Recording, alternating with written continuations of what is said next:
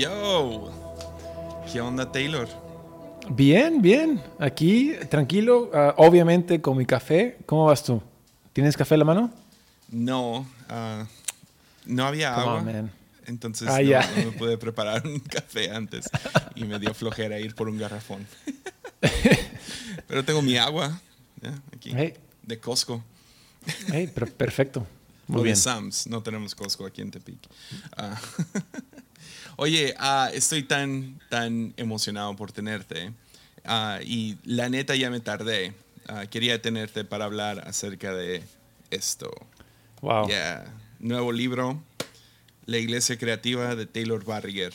ah, con Rocío Orozco. No, Co- Corson Orozco. Sí. Rocío Corson.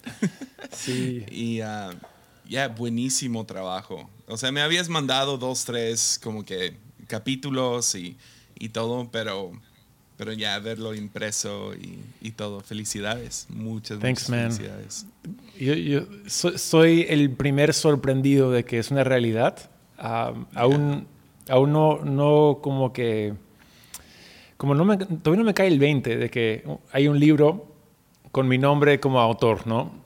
Yeah. Y, ah, y, y de hecho, hay, hay procesos, ¿no? Hay, hay gente que ayudaron a, a escribir cosas ah, en cuestión de, de, de- del todo el proceso, ¿no? Editores y todo. Entonces, gente también metió la mano, pero al fin y al cabo son 100% ah, ideas, pensamientos, ah, el- el- la estructura, todo, todo soy yo. Y, ah, y que algo así salga de mí, eh, no me lo puedo creer. Es, Yeah. ah, estoy agradecido por ello.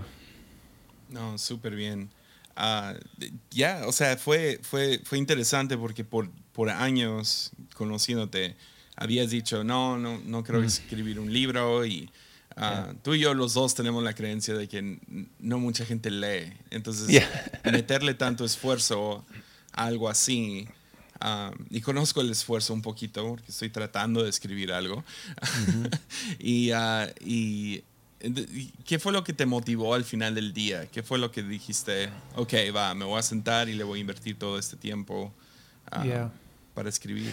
Yeah, creo- bueno, la, la razón, o sea, eventualmente mi sueño, obviamente, ¿quién no quiere escribir un libro, no? O sea, um, no voy a ser pretencioso de decir, no, nunca yo quise. No, eventualmente quería, pero mi meta era ayudar a mis padres a, a- a publicar cosas, ¿no? Así, hemos hablado de eso mucho, quiero empujarlos a ellos.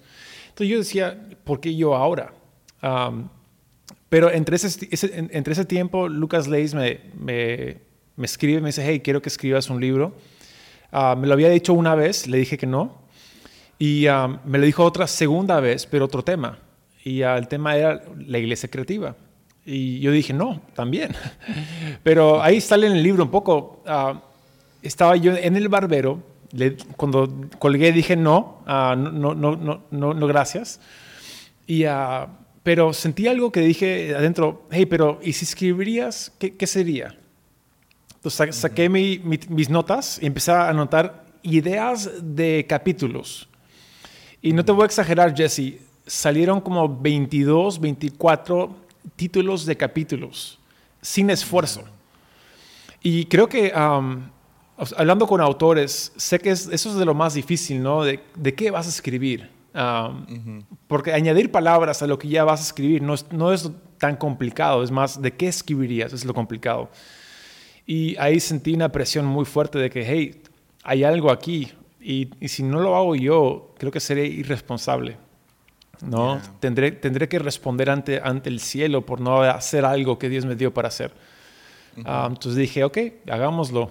Y, pero nu- nunca, nunca supe cuánto, cuán difícil iba a ser y, y cuánto iba a sacar de mí. Eso sí me sorprendió.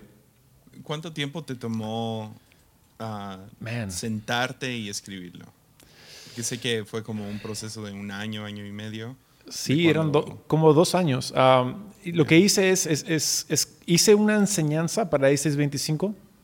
Sabiendo que iba a ser el libro, hice los videos.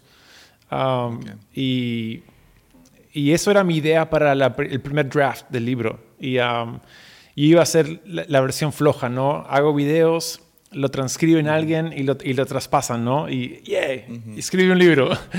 Pero de ahí, de, ahí pega la pandemia y, um, y empecé a ver de que mi libro ya no era relevante en la pandemia, porque eran muchos comos, eran how-tos.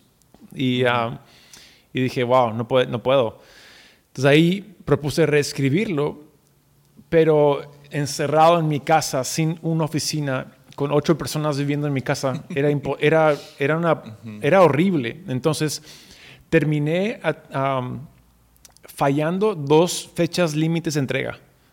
Y, y, hasta Lucas Leis me dijo, hey man, ah, lo siento mucho, ya no, o sea, voy a entregar esto a otras personas. Y, y, dije, ya, en, mi modo 5, enegrama, dije, ok, me vale, who cares, let's do it, whatever. Pero ahí sentí algo muy fuerte en mi espíritu, no, anda, ruega, dile perdón, que esta vez sí lo haces. Y lo, es lo que hice.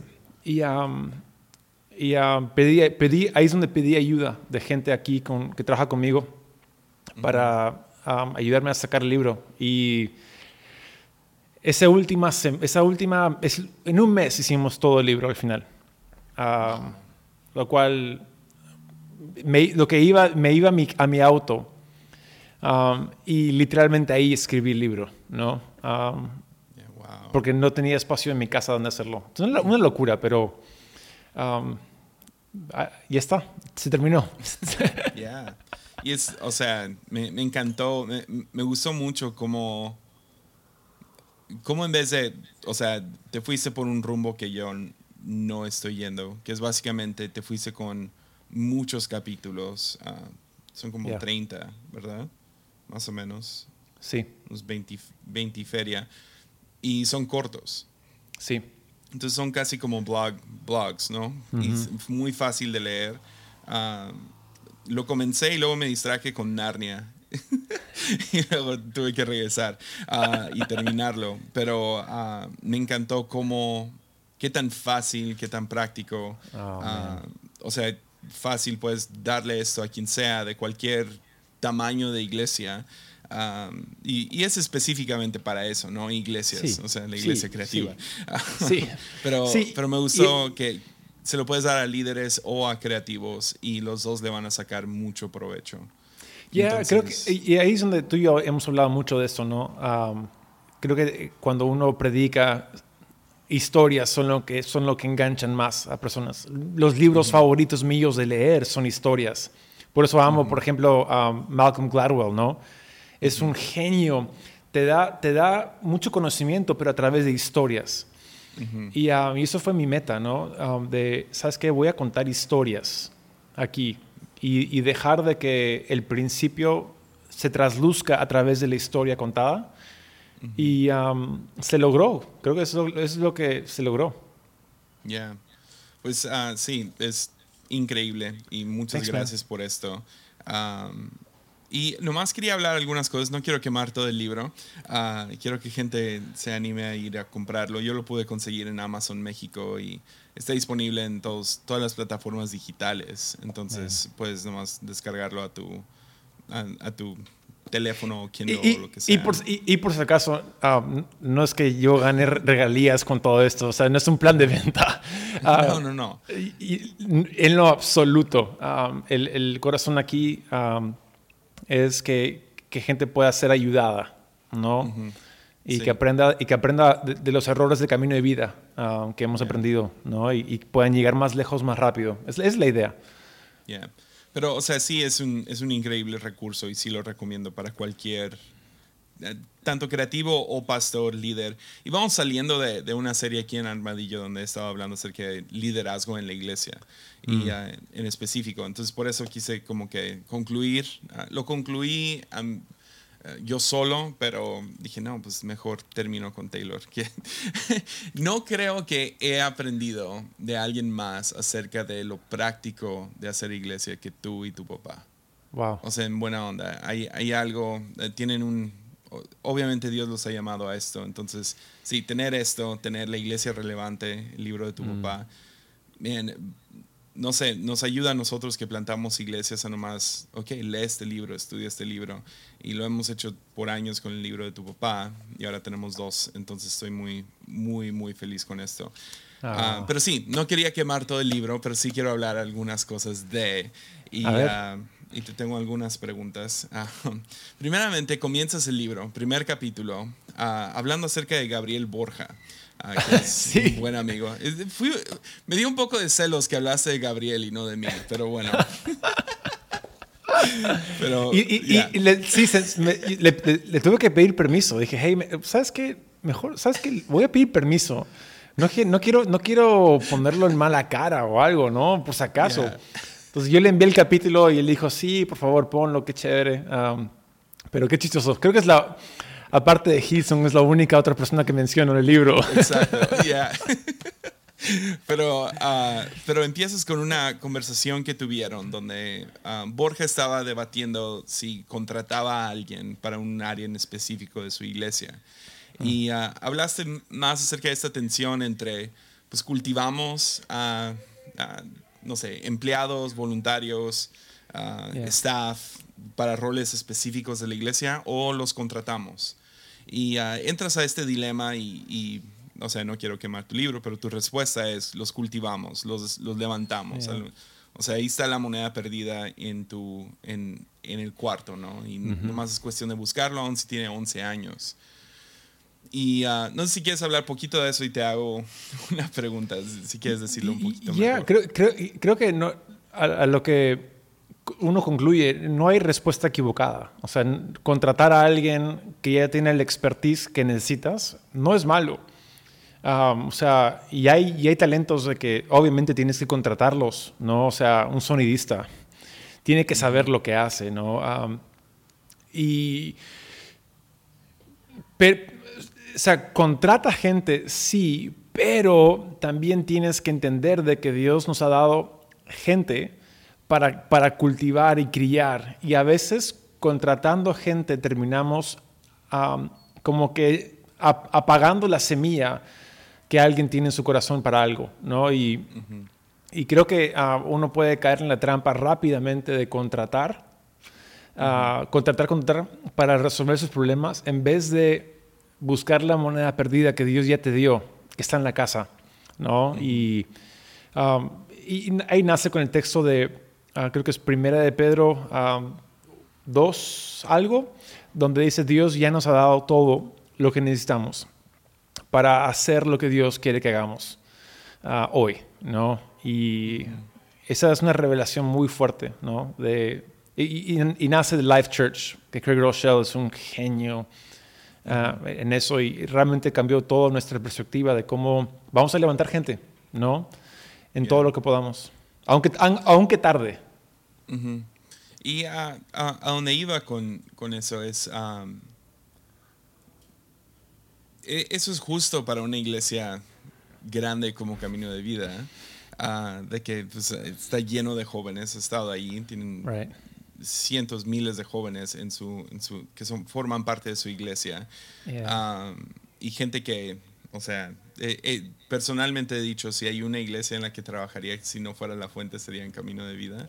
Ah, entonces me imagino que hay mucha gente que quisiera trabajar ahí, formar parte del equipo y formar parte de la visión. Pero ¿qué le dirías a una iglesia que a lo mejor está luchando con, ah, no tienen, no tienen mucha gente, ah, no hay, no hay mucho de qué escoger? Por un lado, o sea, si no tienes de mucho que, que, escoger, a lo mejor no tienes el dinero para contratar a nadie. Pero la tentación, yo creo, de cualquier iglesia, ah, y por falta de otro término, más chica, ah, en, en, cantidad de gente, es sea contratar por fuera o la famosa robar ovejas. ¿no? Ah, empiezas a, a, seducir a gente de, de la iglesia de la oficina, por así decirlo. ¿Qué, ¿qué, dirías acerca de eso? Contratando, Dios envía gente, si viene alguien de otra iglesia, Yeah, uh, y es difícil. Um, creo que el tema de, de, gente que viene de otras iglesias ya viene con un chip programado. O sea, aparte del talento y la habilidad, aparte de eso, aparte del, del, famoso plug and play, que, que, puedes tomarlos y utilizarlos y ya. No tomamos en cuenta mucho el corazón, lo cual el corazón es lo más difícil formar una persona. Es más fácil formar una habilidad técnica que formar un corazón. Y cuando vienen de afuera, vienen con un corazón ya preseteado. Y probablemente no es tu corazón como pastor o como líder. Entonces, nos, nos como que parchamos un problema, ¿no? Con, una curita, un band-aid rápido, pero no realmente tratamos el asunto en profundidad. Y, uh, o sea, Camino de Vida tenemos 32 años, uh, casi 33 años, y la gente que ha venido de otras iglesias, uh, muchos ya se han ido uh, por obvias razones. Y son la gente que ha crecido en la casa, que está permaneciendo en la casa. Entonces, mucho del espíritu de eso también es, um, pastores, líderes, creo que nos ahorramos un problemón si es que decidimos cultivar gente de adentro en vez de contratar de afuera. Um, entonces, resistamos la tentación en lo posible. Ahora, es frustrante, es muy frustrante eh, compararte con otra iglesia, pero es frustrante solo porque te comparas con otra iglesia, nada más. Ya, iba a ir ahí ahorita. sí, eh, creo, hay, un lado como de... A, ti y a mí nos toca viajar y vamos a iglesias extraordinarias, ¿no? O sea, o sea tú viajamos a Estados Unidos y vamos a un, a un Church of the Highlands o, oh, o a Hillsong o una de estas iglesias que están, son como que la punta de lanza, ¿no? Más vida aquí en México. y, y, vas y, y, luego, luego dices, pues yo no tengo la, las pantallas o las luces, ¿no? O no tengo los voluntarios, o no tengo esto, no tengo lo otro. Y, uh, y te sientes como que te sientes como que en dos lados. Una, te sientes mal por ti mismo, como que, ah, pobre de mí, pobre de nuestra iglesia, nosotros no tenemos los recursos, dinero, tiempo, lo que sea. Sí. Ah, por otro lado, decimos, no, pues hay que echarle ganas y vamos a hacer algo al respecto. Y ahí es donde creo que entra la tentación de ah, jalamos a alguien o contratamos a alguien o, o nomás, no sé, parchamos problemas que no eran problemas ayer, ahora son problemas porque ya te comparaste con otra iglesia. Y ah, entonces, una de las cosas que, que no sé, Dios, Dios me, ha, me ha mostrado cuando voy a estos diferentes lugares es, uh, si, si, no lo tengo, significa que no lo necesitaba. Ah, porque hay un lado de que eh, entras a un cuarto y te sientes deficiente, ¿no? y, y, en mi caso, pues tengo peso de más y no tengo la ropa y no tengo la inteligencia o no tengo el talento, etcétera, etcétera. Y, ah, y, es como, puedo un poco decirle a Dios, pues si tú querías que tuviera más, me hubieras dado más, ¿no? Y puedo apuntar hacia allá, pero no podemos forzarlo. Entonces, ah, y, por, y, por, eso es ese texto de, de en, en de Pedro, tenemos todo lo que necesitamos para, para hacer lo que Dios quiere que hagamos, o sea, para, para cumplir su perfecta y máxima expresión de su voluntad en nuestras vidas, ya nos ha equipado para poder lograrlo ah, hoy. Ah, y si somos fieles en lo poco, seremos fieles en lo mucho. Entonces, creo que, de nuevo, ah, hay, que, hay que observar algo. todo lo sano en la vida crece lento. Todo, todo lo enfermo cáncer, por ejemplo, el virus, por ejemplo, se esparce o crece rápido. Y, um, y, vivimos una cultura que no, no aprecia lo lento. Uh, no entendemos temporadas, no entendemos estaciones del año. ¿Por qué? Porque hay fresas todo el año ahora, ¿no? Hay, hay palta, hay, hay aguacate todo el año, cuando antes era estacional. Y, y, eso es un, es un problema. Um, creo que si vemos la voluntad de Dios, yo creo que Dios desea que crezcamos lentamente. Justo hablaba con alguien de esto, de, cómo se va a ver el siguiente avivamiento. Y yo creo que hemos visto avivamientos como pop-ups, ¿no? Una explosión aquí. Y, o sea, tuvimos hablado mucho de avivamientos. El Azusa Revival, fascinante, ¿no? Con Seymour, que se ponía la caja encima de la cabeza para no ver. Y otros avivamientos, el Haystack y el Jesus Movement y todo eso. El de Argentina. Y, pero han sido pop-ups. Ah, ¿Será posible que el siguiente avivamiento de, Dios en el mundo será lento? y robusto, donde la iglesia permanece y, perdura. Ah, un árbol no crece de un día al otro. Un árbol crece a 20 años, ¿no? Y que, el aviamiento llega a ser un árbol robusto, un, jardín plantado, ¿no? Ah, o replantado, como dicen muchos teólogos. Entonces yo diría ah, apaciguar nuestra competencia y, disfrutar donde estamos. Creo que por ahí va, ¿no? Y, y, gozar el ver gente que era hace 10 años un niño, una niña, ahora siendo un adulto con alto nivel de capacidad. Dios mío, es lo, es lo más satisfactorio del mundo. Ya, que, o sea, funciona muy bien para la, otra cosa que quería hablar. y es ah, ya por el capítulo 8, 9, empiezas a hablar acerca de crear espacios, ¿no? Y eso es en específico para, para nuevas personas o jóvenes. Ah, y me gustó mucho lo que, ah, una cita que pusiste de Edwin Lewis Cole, que no sé quién es, pero dice que el cambio es una constante y vendrá por revelación desde arriba o por revolución desde abajo. y, uh, y, hablas acerca de esas tensiones de los que vienen entrando y los que han estado establecidos. Uh, y, y, eso es parte del long game, ¿no? O sea, poder balancear la tensión entre esos dos, llamémosle ancianos y jóvenes, o ancianos o adultos y jóvenes. Y, ¿Y ah, cómo lo han manejado como iglesia para poder ver la trayectoria que ya tienen? Ah, ¿Dónde es donde ves, no sé, en qué áreas en específico deberían de dominar la opinión de nuevos o jóvenes y ah, la opinión de adultos? Uf, um, y antes de entrar a eso, haciendo, haciendo como que un segue ¿no? entre lo anterior y este, es fascinante que hay más oportunidad para nuevos en una iglesia pequeña que en una iglesia grande. Ah, hablamos de, iglesias grandes que tienen toda la gente, pero es más fácil que alguien pueda, no sé, ser un sonidista en una iglesia pequeña que en una iglesia grande. Y creo que, de nuevo, la iglesia pequeña subestima la ventaja que tiene en poder formar gente, porque um, recuerdo, um, o no quiero mencionar nombres, pero iglesias de amigos que han sido plantadas, ah, tomaron a quien sea para poder ayudar a plantar la iglesia. Ah, y literalmente a quien sea, y, súper en buena onda, o sea, chévere. Porque manos a la obra, pero una iglesia establecida, ya no hay espacios para manos a la obra.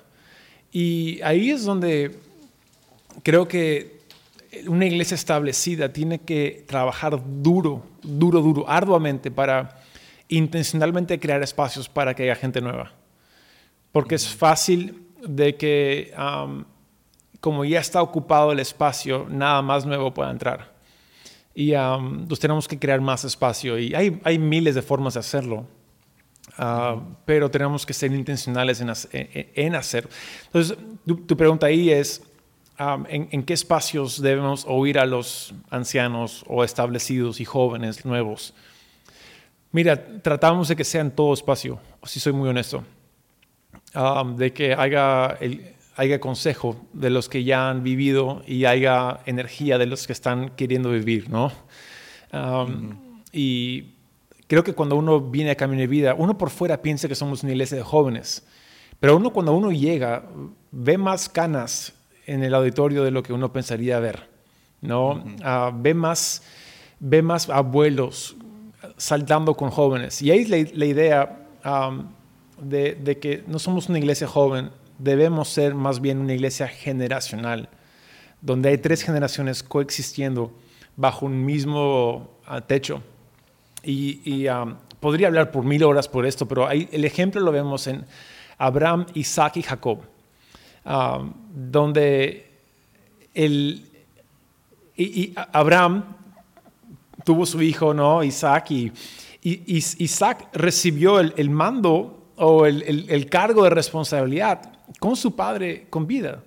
¿no? Y, y, Abraham llegó a ver a Jacob con vida también. Ah, no, no, no, vemos eso.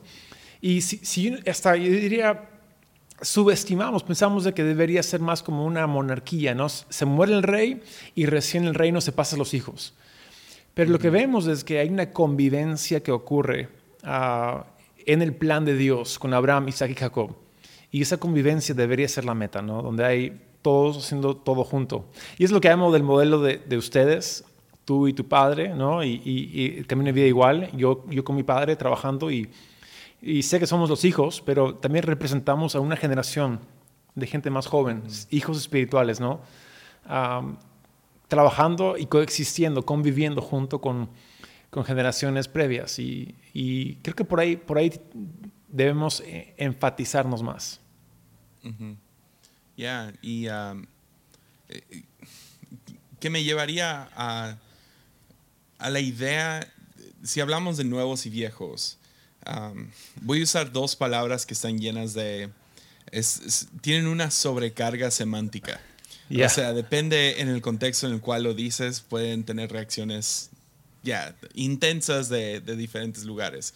Uh, pero podríamos hablar un poquito acerca de progresividad y uh, conservadurismo, ¿no? Uy. Y, pero más quiero hablar de, de, sacando todo lo que hay en Twitter ahorita, ¿no? Y, mm. y, uh, ese debate y, y, el, y el lado político de, Ah, cuando se trata de la iglesia, uh, conservadurismo pelea por mantener las cosas como están. Y progresividad es, ok, podemos seguir avanzando las cosas, cambiando las cosas, con la visión de que mañana, la iglesia de mañana puede ser mejor que la de hoy. Um, y, y, obviamente hay, hay ciertas trampas, ¿no? O sea, la, um, se avanza la iglesia y luego creamos el, el romanticismo del pasado, como era antes, ¿no? Uh, cuando la iglesia era así, era como que sweet spot, ¿no? Era lo mejor. Y, uh, y, luego también podemos fantasear acerca del futuro y, uh, y caer en la fantasía de que, ah, pues mañana va a ser mejor. Y, entonces tienes como que los lados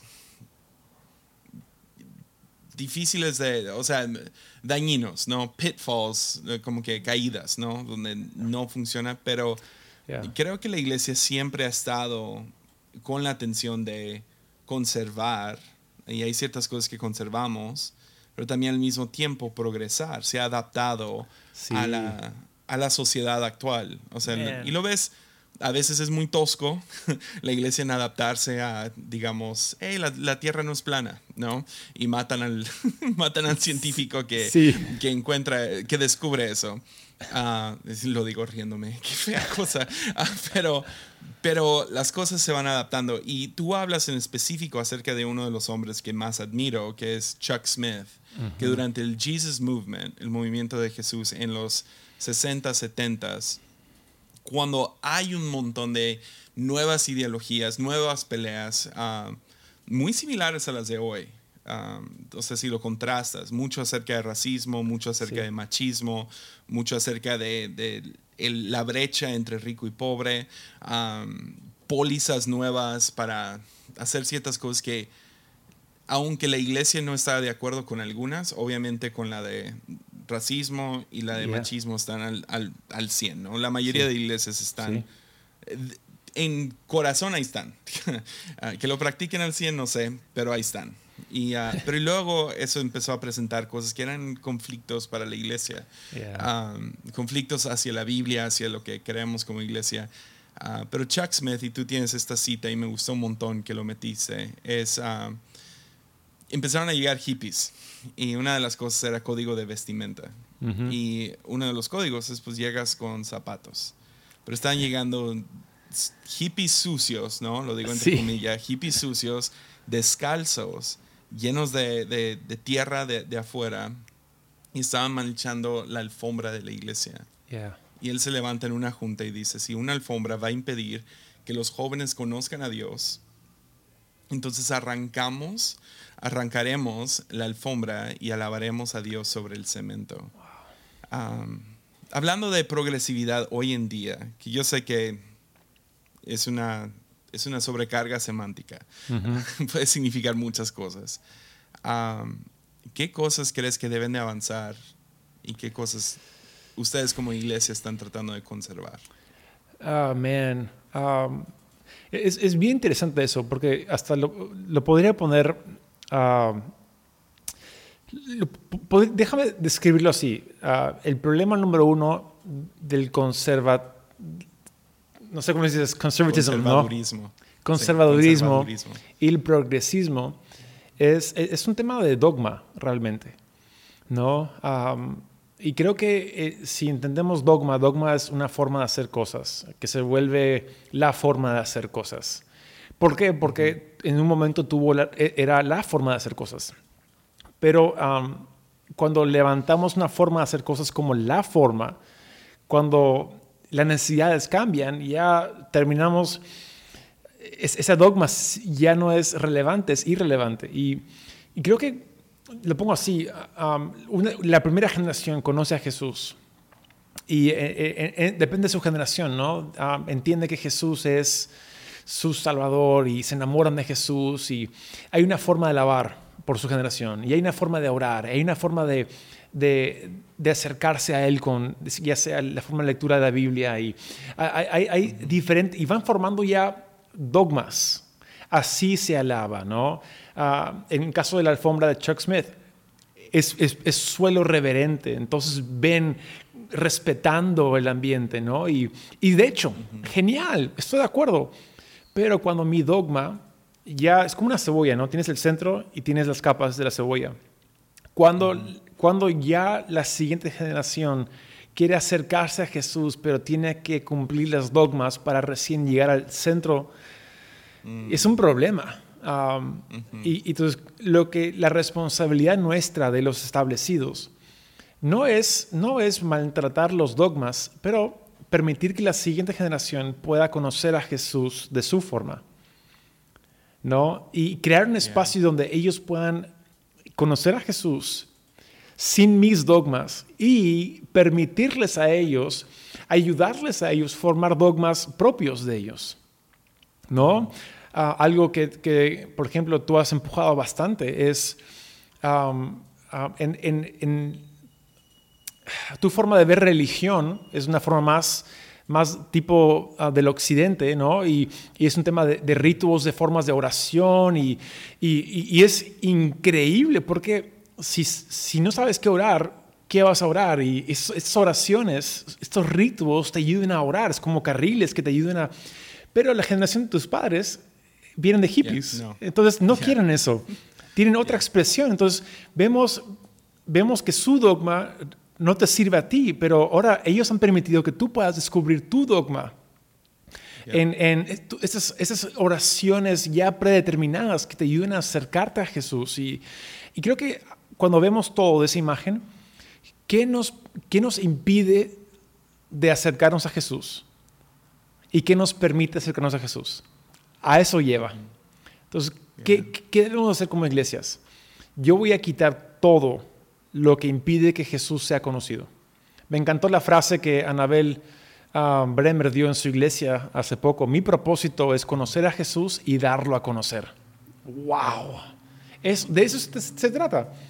Y si mi dogma y si mi conservatorismo impide que tú conozcas a Jesús, mi, mi dogma está de más. ¿no? Ah, y creo que por ahí va. Ya, muy bien. y uh, hay, algo, yo, yo, sé que esto podría, no sé, si alguien está viendo estos cinco años, diez años en adelante, a lo mejor ya no, ya no es así la cosa, pero hay algo ahorita con todo lo que pasó con COVID-19 mm.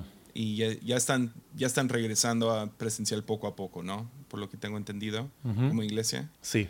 Y ah, hay algunas cosas que, porque sí, pegó la pandemia y fue como, ok, ¿a qué nos aferramos? ¿Qué, qué va a ser algo que vamos a mantener en este tiempo? Me gustaría preguntarle, ¿qué, ¿qué, fue algo que, que, ustedes como iglesia dijeron, esto o, o, esas tres cosas, tuvimos que aferrarnos, aunque todo cambió, mantuvimos estas cosas? ¿Qué, ¿Qué, fueron algunas de esas? Man, um, el principal yo diría, ¿por qué existimos? Sinceramente Recuerdo estando muy frustrado con... O sea, primero, recuerdo estando, tú estabas en Lima, tú eras nuestro último predicador en presencial hasta la fecha. y tú y yo nos juntamos el domingo en la noche riéndonos de este, ay COVID, ay COVID. creo que... Más o menos, yo sí me acuerdo que sí estábamos como, creo que el mundo está cambiando para siempre. Sí, pero... un poco de eso. Pero nunca, nunca nos hubiéramos imaginado lo que transcurrió. Imposible. Era, creo que nos ha sorprendido, nos sigue sorprendiendo. Yo recuerdo unos dos meses después de eso, estando aquí en mi sala, totalmente frustrado. y estaba conversando con mi padre y con Lucas Leis por temas del libro, pero antes de entrar a ello, yo le dije a Lucas, hey, estoy muy frustrado porque veo iglesias americanas, iglesias hasta de, amigos, ¿no? Que están transmitiendo online, pero desde un estudio o desde un set o desde el auditorio y tienen sus luces pros, sus cámaras con lentes pros y, sonido pro. Y aquí estamos acá en cuarentena, encerrados en casa, transmitiendo con un wifi que me, está fallando cada dos minutos. Y estaba y dije, no vale, no puede ser, no puedo yo hacer, dije, dije estas palabras, no puedo dar algo excelente, no es justo. Y, um, y Lucas como que me miró y me dijo, Taylor, um, pregunta, ¿cuántas veces Ah, ¿cuántas horas has pasado enfrente al Netflix buscando algo que ver y no encuentras nada que conecta contigo? ¿Cuántas horas? Dije, uff, cada viernes en la noche, horas, ¿no? y, dijo, ¿y, por qué no conectan contigo? ¿Porque son falta de excelencia? Dijo, no, no, no. Dijo, todo es excelente. Grabado en 4K, 12K incluso algunos, y buena, buen sonido, buena iluminación, pero dijo, el mundo no está padeciendo de, cosas excelentes, más bien el mundo padece de falta de conexión. Mm. Estamos más interconectados que, nunca, pero más aislados que nunca, ¿no? Ah, con redes sociales. Y, y me dijo, si tú encuentras la forma de conectar con la gente, no importa la calidad, la conexión es superior. Y honestamente eso, eso me movió el piso. Um, y, creo que cambió mi perspectiva, porque yo, siendo creativo, um, quiero una buena imagen, ¿no? Y, creo que una mala imagen distrae. Pero ahí entendí de que sí, una mala imagen distrae, pero falta de conexión es, es catastrófico. Y entonces, si excelencia es el amo de la conexión, Excelencia es un, es un mal amo, es un, es, un, es un, tirano de amo. Te obliga a endeudarte, te obliga a hacer cosas que no quieres hacer. Lo que hablamos, te obliga a contratar gente cuando deberíamos cultivar gente. En cambio, si conexión es el amo, lo principal, encontramos de que excelencia viene por debajo y, y, y, y los dos se complementan. Entonces, hemos descubierto cómo conectar más que nunca. Um, y, y, creo que estoy muy agradecido por ello, porque somos una iglesia más, más unida por eso, ¿no? Y más conectada y, podemos tratar la necesidad de la gente mejor que antes. Y uh, ya, nosotros, eh, creo que fue en una conversación contigo que me ayudaste a, a entender eso. Porque sí, nosotros tuvimos el, el privilegio de seguir grabando aquí mismo en la iglesia. Ah, se nos permitía venir, grabar y transmitir, o sea, lo más pro que podemos, ¿no? O sea, no, tenemos el mejor equipo, pero ok, con lo, que, con lo que tenemos vamos a hacer esto. Y creo que fue esa conversación la que me... Eh, fue como, no, no nomás se trata de nomás hacer servicios, ahorita tenemos que conectar con nuestra gente. Y a través de los servicios y nomás ver los comentarios y contestar ahí no es suficiente. Entonces ah, comenzamos a, hacer grupos en, Facebook y con nuestros voluntarios de esta área y los de esta área y luego uno con todos y, comunicándonos con todos y teniendo reuniones de Zoom. decidimos enfocarnos específicamente en ellos Ah, porque no podíamos todos. Y luego hacer llamadas durante la semana a, miembros de la iglesia, cualquier número que teníamos, ¿cómo están? Y estamos aquí para servir, sean lo que necesiten. Y, uh, pero, pero sí, wow. Ah. y, creo que nos ha hecho mejores iglesias, ¿no? las, las, iglesias que han sobrevivido o, o han llegado hasta este momento son iglesias que han conectado y las iglesias que han cerrado son iglesias que nunca pudieron conectarse. Y um, conozco iglesias que han cerrado. Y es, es, muy lamentable, pero quizás debieron cerrar, ¿no? Porque nunca conectaron con la gente. porque es, es, un chambón, o sea, es un, es, es un trabajo muy arduo. Um, es el grassroots, ¿no? Um, y creo que siempre debió ser grassroots, siempre debió ser uh, algo tan low tech, ¿no? Como el llamar a alguien, um, el mandar un mensaje de texto en vez de mandar un spam a todos el mismo texto, ¿no? O sea, y, no sé, yo, yo, agradezco a Dios por eso. Nos, ha enseñado bastante el, el, cómo, el cómo hacer una iglesia uh, en tiempos como estos. Y creo que seremos mejores de aquí para siempre. Ya, no, súper bien. Y uh, me gustaría ir uh, aterrizándolo con, o sea, mi sección favorita del libro fue justo en medio, fue la hmm. sección 3. tienes varios así, cada capítulo es, y, son cosas que he escuchado de ti, y son como que mis predicaciones favoritas. Entonces no quiero quemarlo demasiado porque sé que sigues predicando estas cosas y enseñándolos y está en el libro. Entonces, uh, pero me gustaría ver, uh, número uno, me encanta la palabra uh, tropicalizar. Uf. Lo escuché de ustedes por primera vez. Y podrías, podrías sí, describirnos qué es tropicalizar. Oh, man. no, sé quién lo inventó, si mi padre lo inventó, creo que sí, um, o alguien aquí en la iglesia, pero es la idea de tomar algo de alguien y convertirlo en tuyo, ¿no? Um, y es, no sé, es, es lo que Estados, Unidos, Estados Unidos hizo con la comida mexicana. O sea, ¿no? Estados Unidos creó el Tex-Mex. El Tex-Mex es una comida tropicalizada. No es mexicano, pero es delicioso. Um, yo amo el Tex-Mex, o sea, no lo, no lo, voy a menospreciar, es, es, pero es otra comida. O chifa en, Perú. Eh, chifa, eh, chifa también. Chifa es comida china versión peruana. Y es muy diferente a la comida china clásica. Y, entonces creo que, um, por un lado, nos encanta tropicalizar, porque um, no tenemos que reinventar la rueda. Muchos quieren ser originales. Y ser original es imposible. Hay hablo de ello, ¿no? De que todo es un remix. Todo, todo, todo es un remix. El baile de Michael Jackson nos enseñó Whitney George de que el baile de Michael Jackson no es de él, es de Bob Foss, Bob Fosse. ¿no? E, e, y creo que Snake in, the Sand, algo así. Qué curioso. Él nos inventó eso. Y, uh, pero se hizo famoso a través de eso porque lo hizo suyo. Entonces no tenemos que ser originales, pero sí podemos ser auténticos. Y cuando yo tropicalizo algo um, y lo hago mío, lo hago auténtico. Entonces el Tex-Mex es inspirado por México, pero es, es auténtico. No pretende ser algo que no es. El chifa no es original, pero es auténtico. No pretende ser algo que no es. Y creo que por ahí va. Ah, si podemos ser auténticos, uff, es increíble. Aún a, comida mexicana, creo que fue en. Creo que fue en Ugly Delicious que que aprendí que la comida mexicana era, era básicamente comida árabe. Sí. o sea, todo lo del el trompo. Y luego cuando lo ves, dices, oh, sí es cierto, y no lo puedes dejar de ver.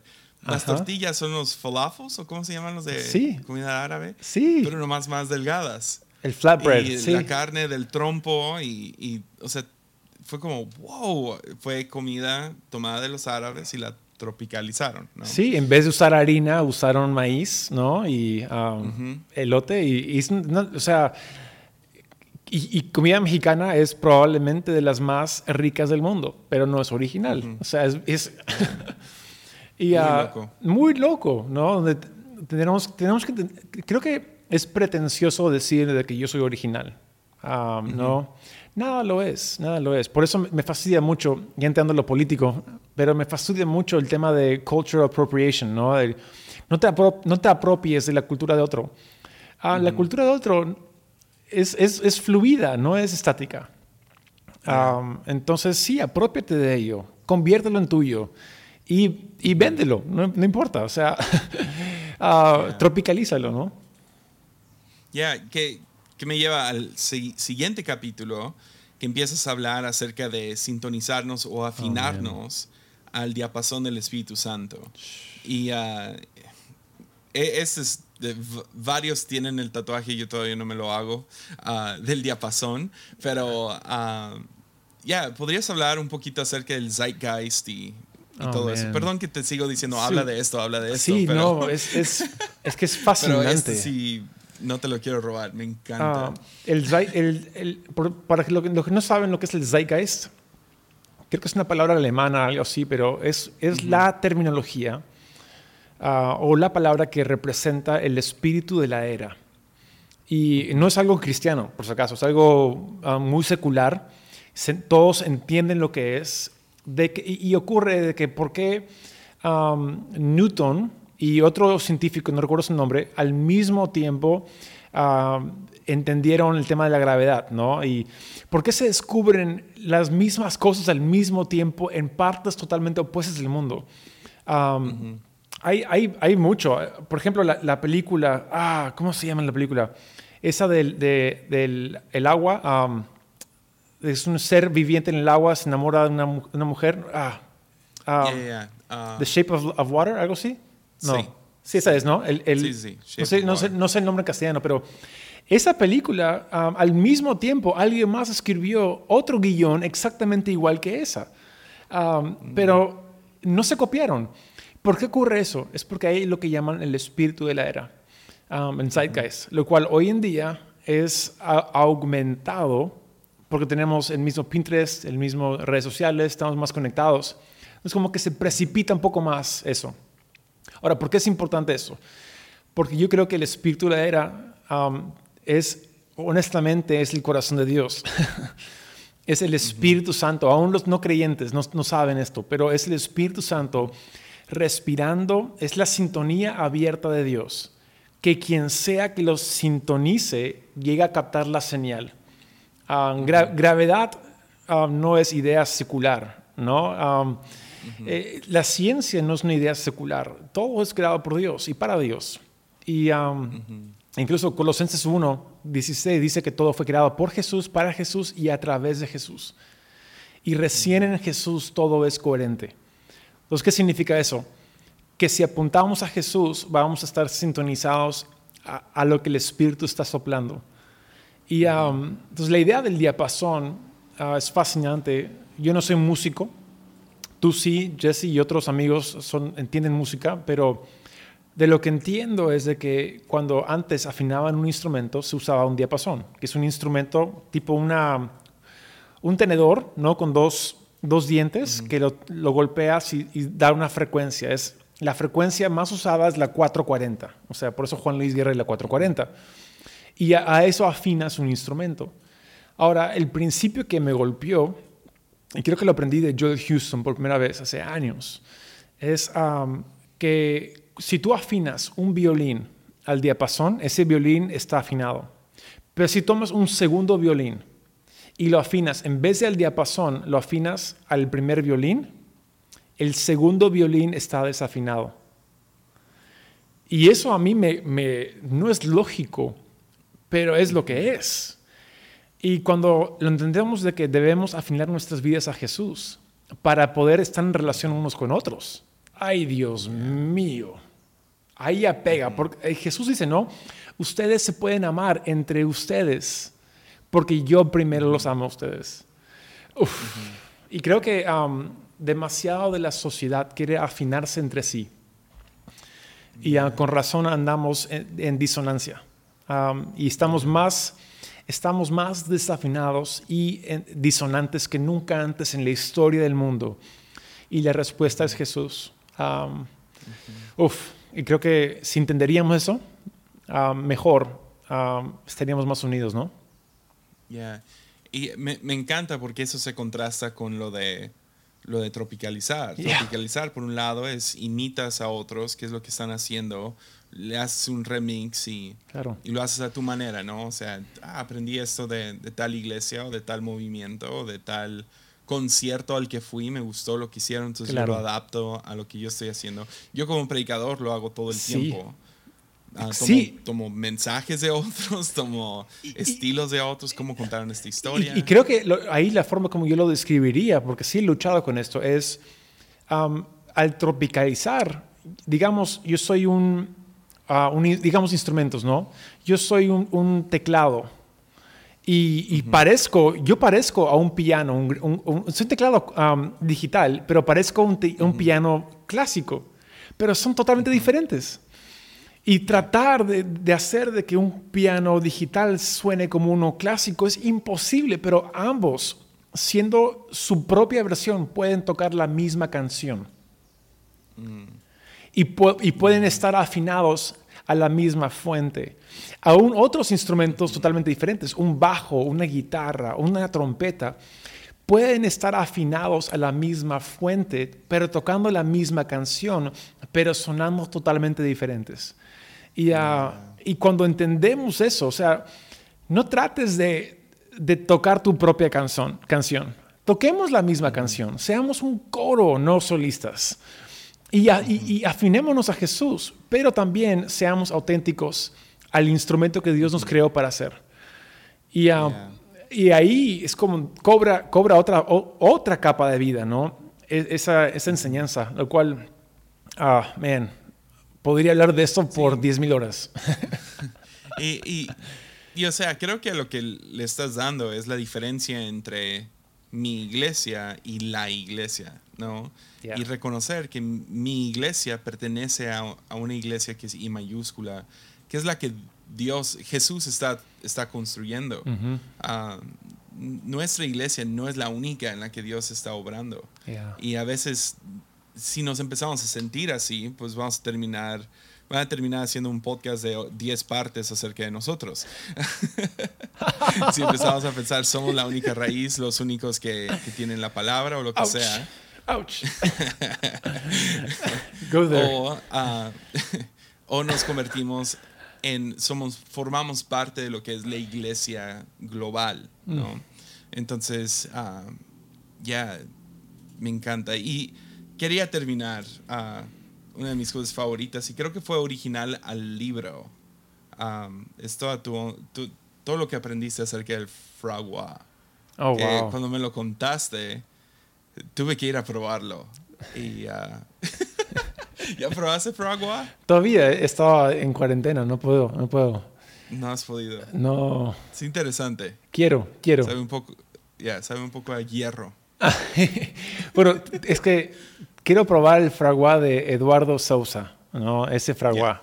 Ah, claro. Y no el de Tepic. No el de Tepic.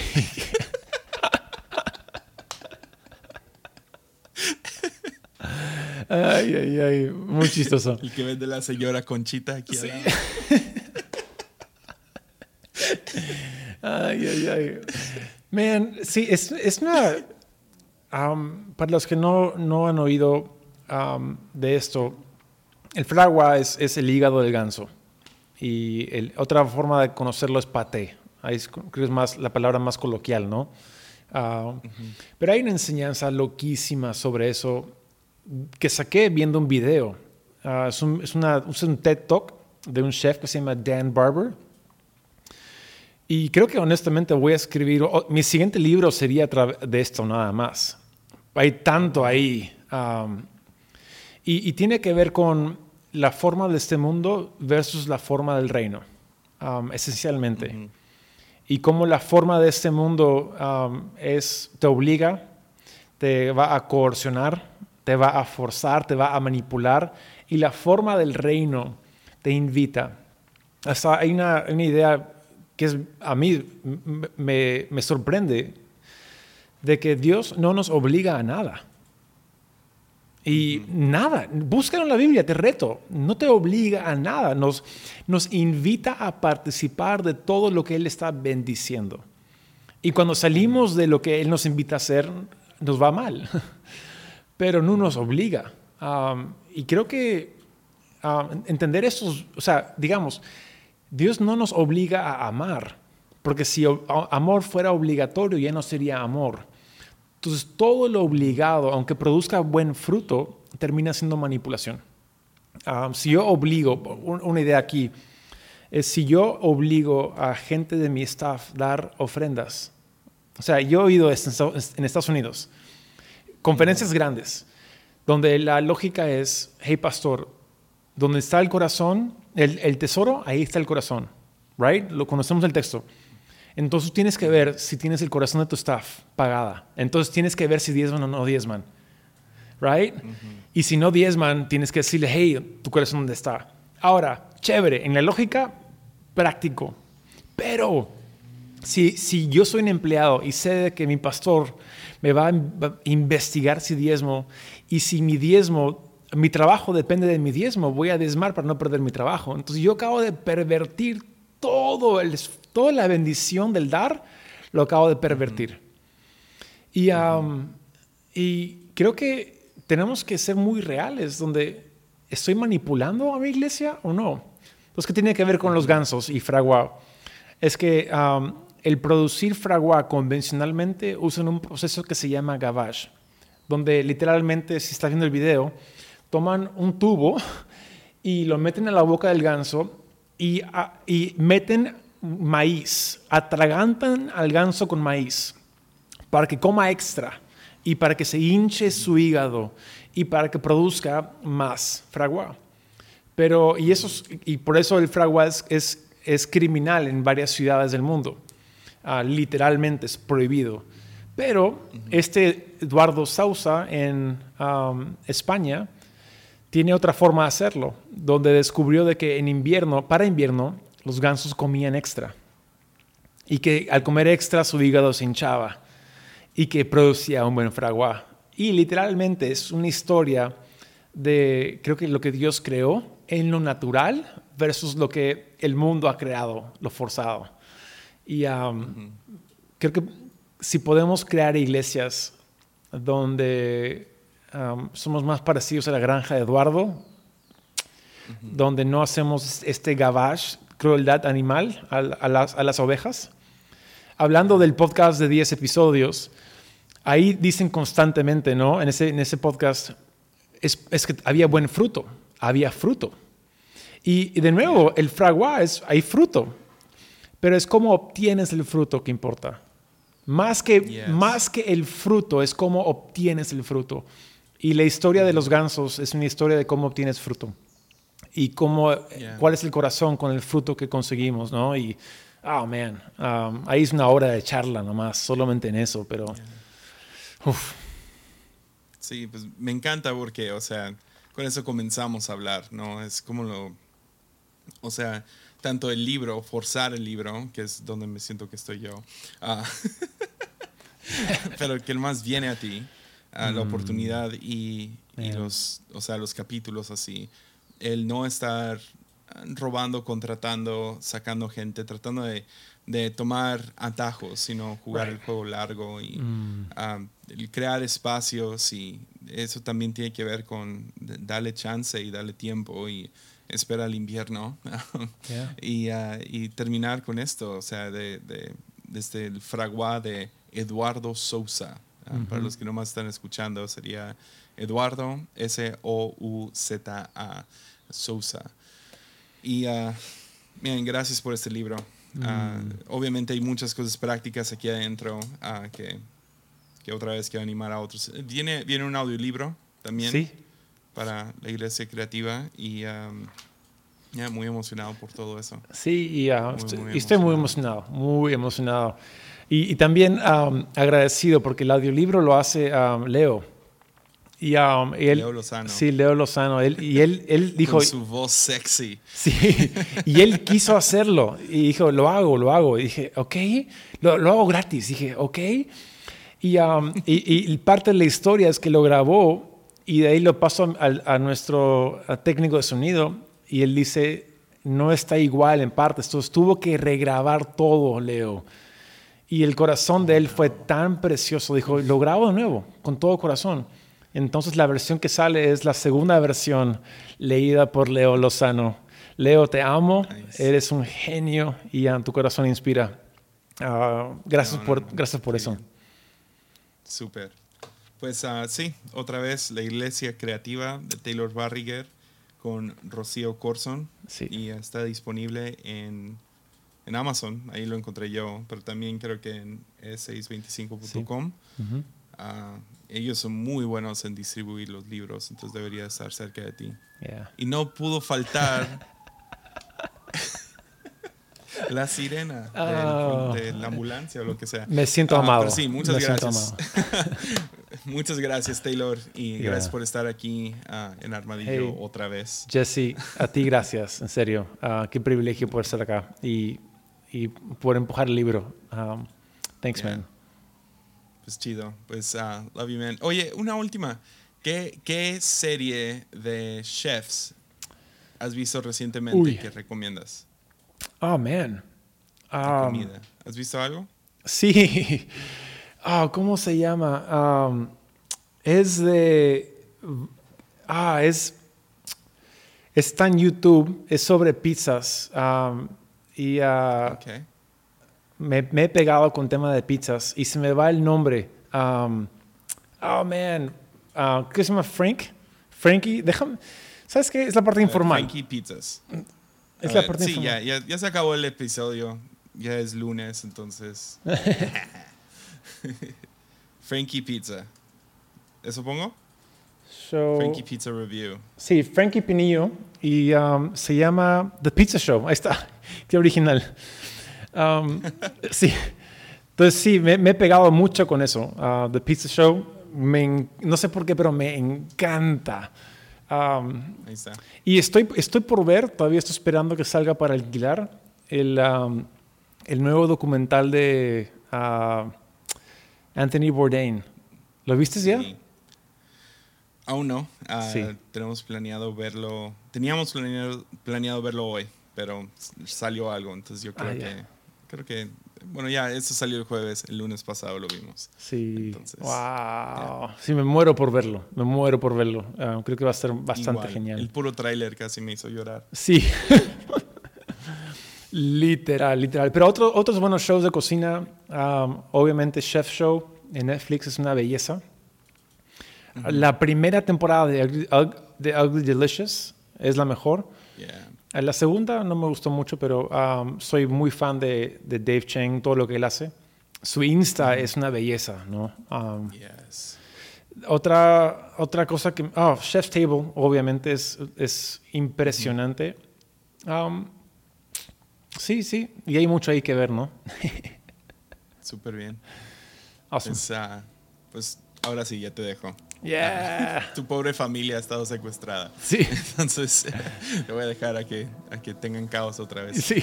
Muchas gracias, Taylor. Love you, man. y sí, ánimo a todos. Nos vemos próxima semana.